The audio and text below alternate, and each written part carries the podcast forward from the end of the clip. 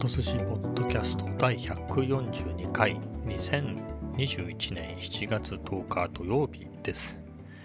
えー、今日はね、まあ、週末っていうことでもう何て言うんでしょう。週末ってことでとは関係ないんですけど久しぶりにすごいいい天気ですね。天気が良すぎてね、えー、ちょっとまだ外出れてないんですけど今、えー、3時ちょっと前ですね。夕方じゃないかお昼の3時ちょっと前なんですけどえっ、ー、と、さすがに暑すぎて外出られない、出られないなって感じで、で、エアコンもつけてまして、えっ、ー、と、まあ、出られないっていうのもですね、洗濯、せっかくだから洗濯をして、えー、干したりしてたりしてたので、まあ、そういうこともあってまだ、えー、出かけていないんですけれど、まあ、ちょうどね、家族が出かけてるので、まあ、この隙に、ポッドキャストをちょっと収録してから、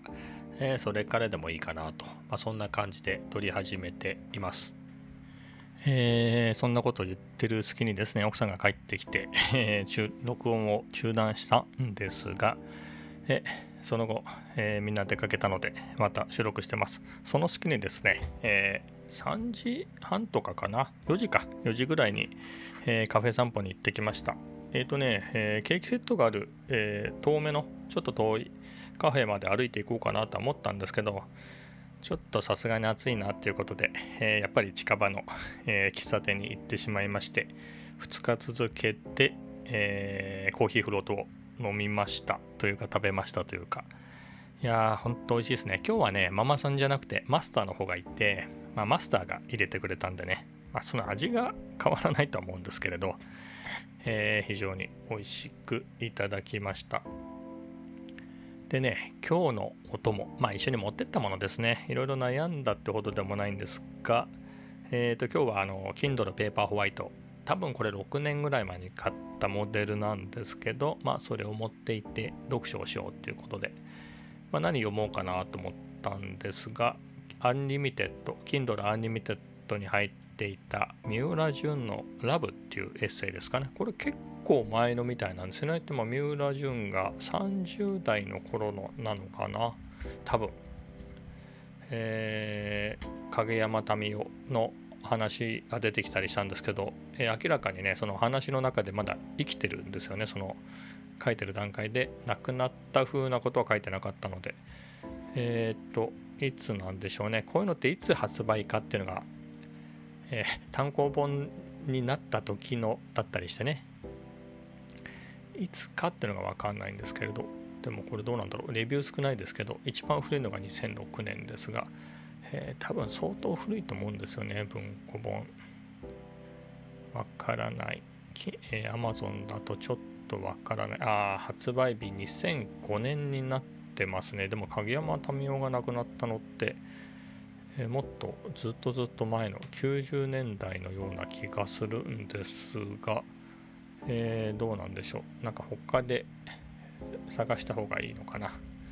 まあそこまでこだわることでもないかもしれないんですが気になったのでこのまま。誰かねそんなこと書いてる人いないのかな。えー、オフィシャルサイトとか見て。ああやっぱり2005年ですね。でもこれう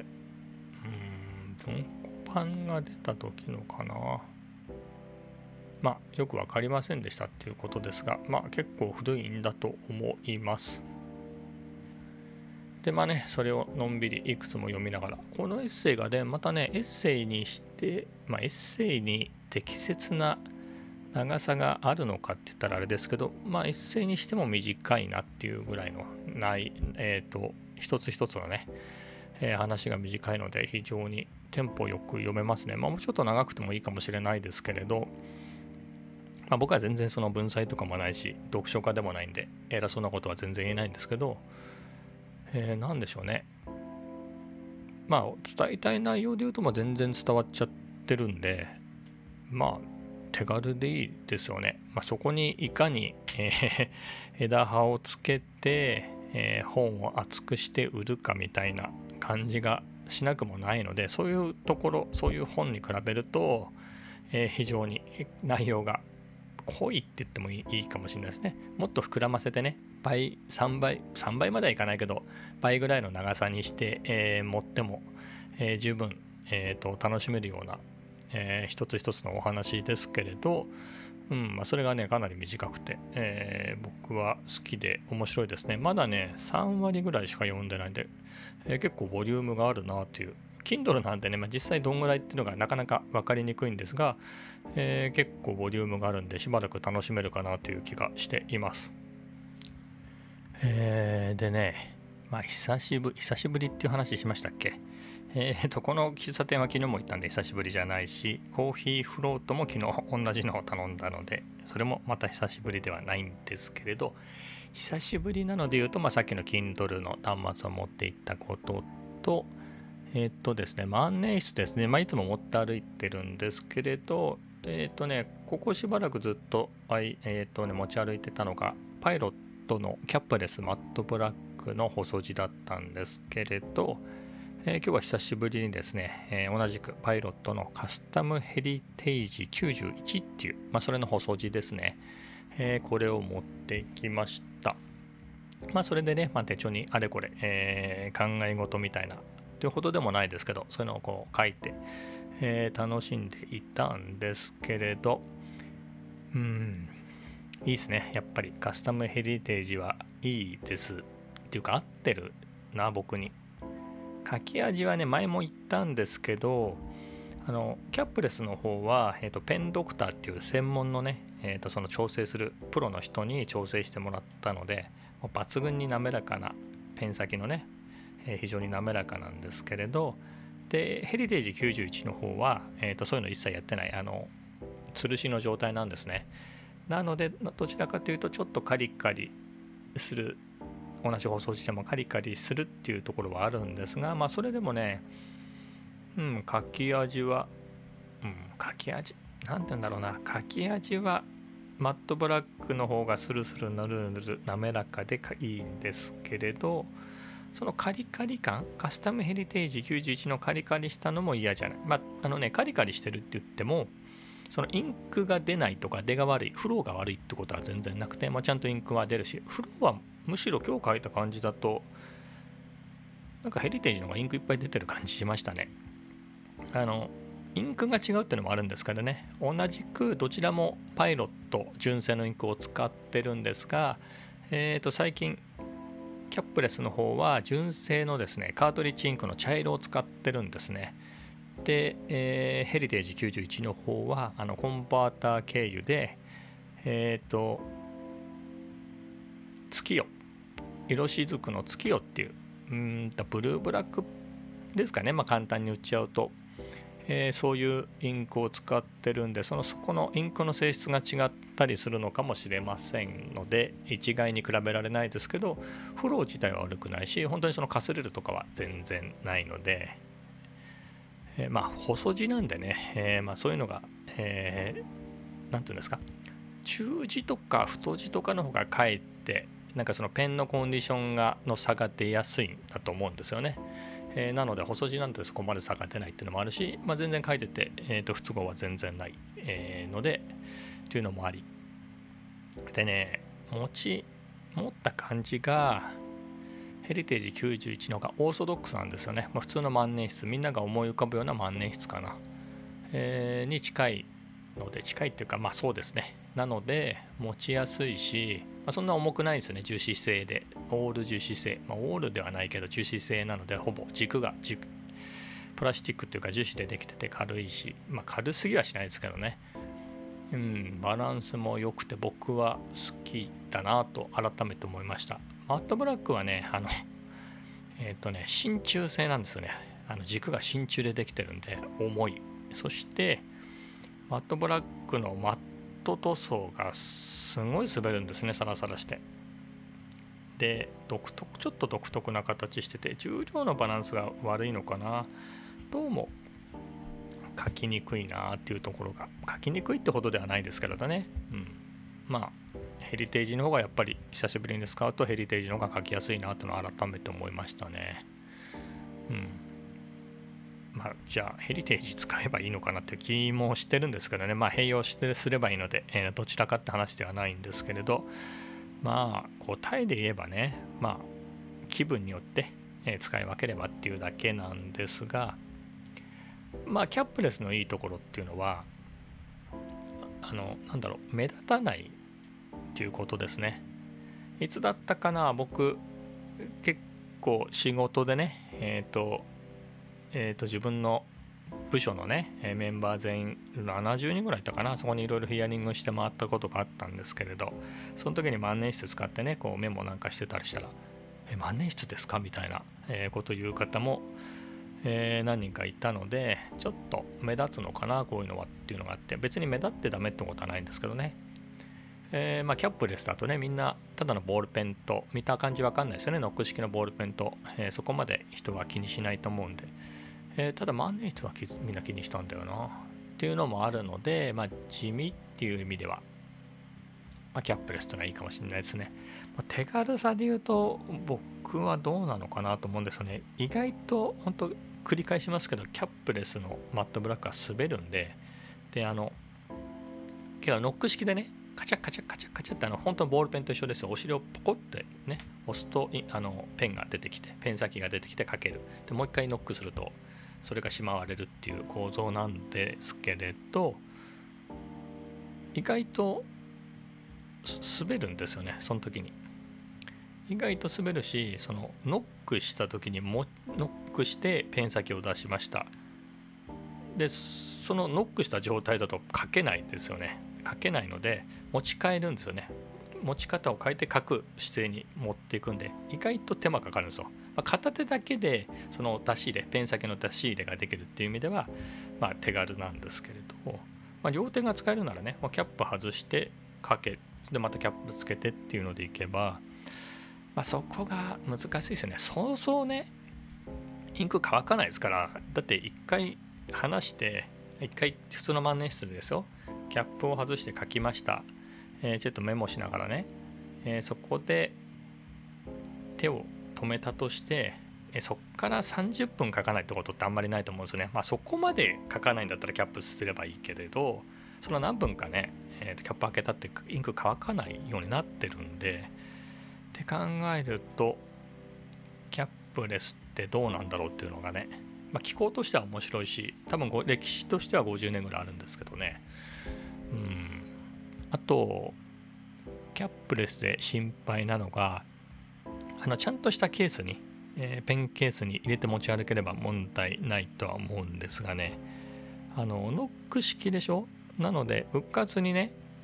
雑に何て言うんでしょう？文房具入れ的なやつにね、えー、と真鍮製でえっ、ー、とねちょっと話戻っちゃいますけど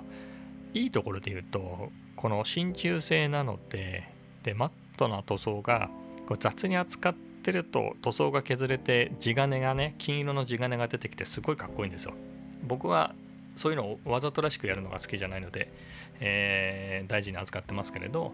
ただね普通にあの何て言うんですか本当雑に他の金属の何か金属製の何かと入れとくと結構削れて、えー、かっこよかったりするんでまあフィルムカメラですねライカのブラックペイントの塗装が剥げたみたいな感じになってかっこいいんですがうーんとそんな感じで扱った時に何だろうな。その誤ってねそのノックされちゃったらペン先出ちゃうわけですよ。でそれで他の硬いものにぶつかったらペン先曲がったりとか結構壊れちゃうんでそれが結構心配なんですよね。まあそういう扱いをしなければいいっていうだけなんですけれど例えばねえっ、ー、とまあ胸ポケットに刺すぐらいだったらいいですけど例えば、まあ、そんなことするなって話ですけど、えー、パンツのねポケットにぐさって刺しました。例えば前ねえっ、ー、と前側のポケットに刺しました、えそれでかがんだらペングッて出てきますからね。押されて出てきたりとかするんで、まあ、そこ、まあそまあ、そんなことするなっていう話ですけれど、まあ、そういったりね意外と気をつけないと,、えー、とペン先一気にダメにしちゃうんでそこは案外気を使うんですよね。持ち運びの時とかに、まあ、今のところそういうトラブルはないんですけれど、まあ、なのでね、まあ、その軸がそんなにきつ一つつけたくないみたいなのじゃない。それこそカスタムヘリテージとかカスタム74っていうのはねあの1万円ぐらいで買える、えー、万年筆なのでそこまで気にしなくてもいいと思うんですけど、ま、そういうのをね、えーと、キャップがキャップネジ式でねねじ込んで締めてるからそれが勝手に開くっていうのはそうそうないんで、まあ、そっちの方が安心っていうのはありますね、うん、そこが悩ましい。ただねキャップレスもキャップレスでまあ見た目とかそのずっしりした重さね金属製なんでそういった魅力もあるしその先ほど言ったさりげなさですね。万年筆っぽくないさりげなさとか魅力があるんでまあどっちかっていうのではなくまあ使い分けてまあ使い分けるっていうか気分ね。気分によって今週はキャップレスにしようとか今週はヘリテージにしようもしくは今日はみたいなねそんな気分気分で書いたりっていうのをしていけばいいだけなのでですが、えー、まあそんなことを思いました。久しぶりにヘリテージ91を使っていて、まあ、なんで久しぶりになったかっていうとまあ えっとねヘリテージは8000円ぐらいで買ったのかな ?8000 円弱で Amazon で買ったんですね。まあ、定価今1万円超えてると思うんですけれど、まあ、そんぐらいで買ったやつなんですが、マットブラックもあれ値上げしたのかな？でも僕は大阪の森田万年筆で1万5000円ちょっとぐらいで買ったんですね。ままあとはいえねやっぱり 1.5倍以上ねしますからね。買い値で1.5倍以上したのでやっぱり使わないともったいないなって気持ちがあって。でねあと順番的にもキャップレスが今のところ一番新しいのかな。一昨年の3月に買ったんですけれどそれが僕が買ったマネスで一番新しいので、えー、そういうこともありせっかく買ったからね使いたいってのがあって。でもどうしてもねあのオーソドックスなカスタムヘリテージとか74の方がえっ、ー、と持っていたりね書いたりしてもやっぱりバランスも良くて書きやすかったりしてやっぱりどうしてもキャップレス使う使わなくなってたのでまあ、そこでもったいないやっていうことで、えー、一生懸命あえてね持ち出してそれだけを入れて持ち出してたっていうのがあるんですが、うん、まあ悩ましいですね。でね万年筆まあそれ人それぞれなんですけど僕は Facebook で万年筆のグループに入って、まあ、いろんな万年筆筆好きな人がねこんな万年筆買いましたとかこういうのをねオークションで仕入れて整備してえー、蘇らせましたとかまあそういったのを見てね楽しんでるんですけれどインスタでもね僕手書きの手書き、まあ、イラストであったり文字であったりねそういったもの専用のアカウントってのも持っていてやってるんですけれど、まあ、そこでフォローしてるのはそういった手書きでね手書きで万年筆で手書きしてるようなアカウントをいくつかいくつか、まあ10、10, とか20とかですけどフォローしてるんですけれどまあ見てても楽しいんですよね万年筆って。まあ、万年筆そのものもそうだし、えーと、それで書かれた字とかね、えー、そんなので楽しんでるんですが僕今ね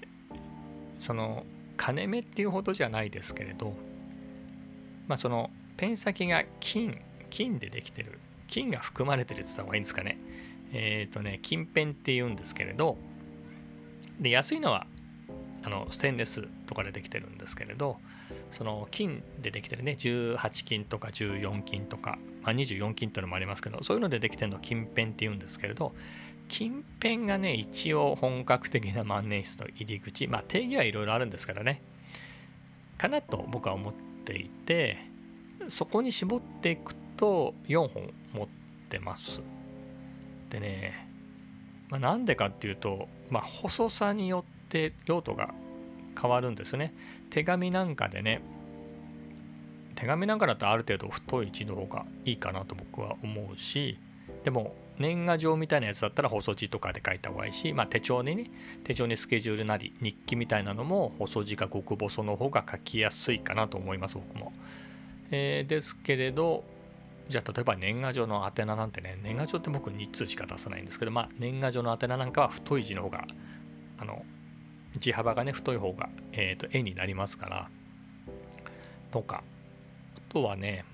まあこれは好みではあるんですけどノートになんかアイディア的なことを書くんだったら、えー、まあ、細かいのでびっしり書きたい人もいるだろうし、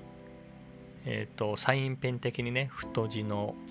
えー、万年筆でスラスラスラスラ書くっていうのも面白いしまあいろいろ用途によってね太さが必要になったりしますと。えー、の他に、まあ、種類がね違うので、まあ、そういった用途によってねさっきのキャップレスさりげない方がいいからキャップレスを買いましたとか。じゃあキャップレスも買ったけどさりげないのが気に入りました。さりげないのと万年筆っぽい形のいわゆる万年筆って形のの2種類が欲しかったとしてそれぞれにね 極細細字中字太字ぐらいが欲しいって言ったらねそんだけでも 10本とか8本とか10本とかになったり。それでねやっていくと色違いが欲しいなとか他のメーカーも気になるなとかね、えー、例えばまあベタに言うとモンブランあたりのねが買えば、まあ、無難にこれで満足度は高いんですけれどいやペリカンのあの形もえっ、ー、と捨てがたいとかいや本当に捨てがたいんですけれどでそれぞれねモンブランだったりペリカンだったりしてもその万年筆の中でも種類がいっぱいあったりこれがやっぱりザ・モンブランザ・ペリカンっていう感じでやっぱりこれだねってのは思うんだけど、えー、このもうちょっと安いあのもうちょっとさりげなくてねもうちょっと安いクラスの方がさりげなくてコンパクトでこれはこれでいいんだよねみたいな人もいたりとか。でそれぞれに繰り返すと、えー、軸の色とかが限定があったり限定じゃなくてももともとね色が何種類かある場合もあるしそういうのやっていくとね、まあ、キリがないんですよね。でこの世界で言われるのが10本超えたらえー、30本はあっという間あっという間に30本になり、えー、そうすると50本100本というのはあっという間にいくよみたいな。それで実際その万年筆の SNS でね万年筆愛好家の人見てるともう本当にね本当毎週買ってんじゃないかなっていうぐらい あの限定の何々を買ってきましたみたいなね。もう本当にねこの限定商法が多いんですよ。あの今年の色みたいな、えー今年限定のカラーとか出したりとか、えー、とそういうのをねショップショップの集まりみたいなオエスト会オエスト会って言ったかな？関西の方の多分文房具屋さんの、えー、団体なのか何かがよくパイロットとかねいろんなメーカーに、えー、と限定色を発注して、まあ、それで限定でねいろいろなのを出したりするんですけれどというのをねボコスかポースか買ったりとかでのみならずインクもねいろんな色いっぱいあるんですよ。でインクも万年筆本体に比べたら安いんですよね。万年筆自体って、まあ、僕のだってあのペン近辺の近辺の一番安いやつっても1万円ぐらいしますけどまあ高いのだったらね本当何万円もするし、まあ、そこから漆でできてるやつってなると本当にどんどんどんどん高くなっちゃいますけれど、まあ、普通の実用的なやつだったらまあまあ10万円しないせずにはそれとはいええー、インクはね、ほんと何千円かで買えるんで、うん、そうですね、2000円しないですかね。そこそこの大きさのボトル、今おしゃれなんですね、ボトルとかパッケージもすごいこだわっていて、えー、そういったのがね、限定カラーが出たりとか、えっ、と、本当に、まあ、色しずくっていうの僕使ってますけど、それもね、いろんな種類があって、まあ、それぞれに、えー、パイロット、僕のはパイロットですけど、セーラーもね、そういうことやってるし、えーと、プラチナ万年筆もそういうことやってるし他にも文房具屋さんでそういうねことをやってたりそういうのを作って売ってるとこもあるしで、まあ、そういうのをボコボコ買うわけですよ、まあ、並べるとかっこいいっていうのはわからないではないんですけどね僕も結構持ってるんで。いやでもあの万年筆ってその書かないとインクが乾いてあの軸が軸っていうかペン先かが固着しちゃってね書けなくなっちゃうんでやっぱり書かないんだったらインク抜いてあのインクがない状態にして乾かしてそれで保存するっていうのが定番で。でないんであればインク入れたんであれば、えー、理想で言えば毎日ちょっとずつでもそれぞれ書いてインクが乾かないようにする。インクが流れていくってことですよね。あの軸の中に入ってるインク書くことによってそれがペン先に出ててねそれが流れるその循環循環はしないですけど えっ、とそれ流れるっていうことが大事でちょっとでも、まあ、それが一番のメンテナンスなのでってやっていくとこれ 10, だ10本とかじゃないじゃあ100本持っててでインクも山ほどあっていろいろ試したいって言ってそれ入れたらこうね結構